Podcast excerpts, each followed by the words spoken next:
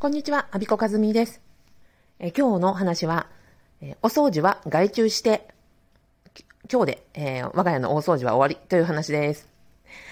えっとね、あの、コーチングの理論でパーソナルファウンデーションという、ま、日本語で言えば自己基盤という理論があります。これは自分を大切にするということなんですよね。えコーチングとかその人の、世のため、人のために、えっ、と、援助、サポートするお仕事の人は、特に自分のを大切にしよう。自分のニーズを満たそう。自分が苦手なことを我慢したりとか、そういうことをやめて、えー、プロにお世話をしてもらおうという理論があります。それに基づいて、私は今日はお掃除のプロをお招きして、えー、月1回お掃除してもらう日です。もうすぐね、いらっしゃると思うので、えっ、ー、と、それまでにこのラジオ撮っちゃおうと思って、え、今収録しているところです。今日はね、窓を、あの、全部拭いてもらおうと思ってます。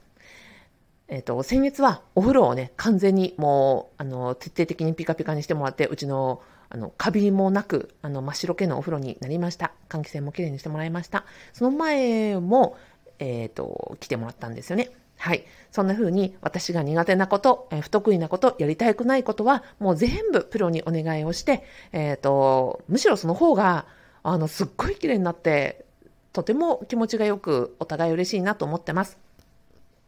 で、それによって、もう我が家の大掃除は今日で終わりという風になりまして、もう年末年始ですね、あと何もやることはなく、はい、えっ、ー、と、毎日仕事に、えー、コーチングに、講座に、あの、と集中する環境を作りました。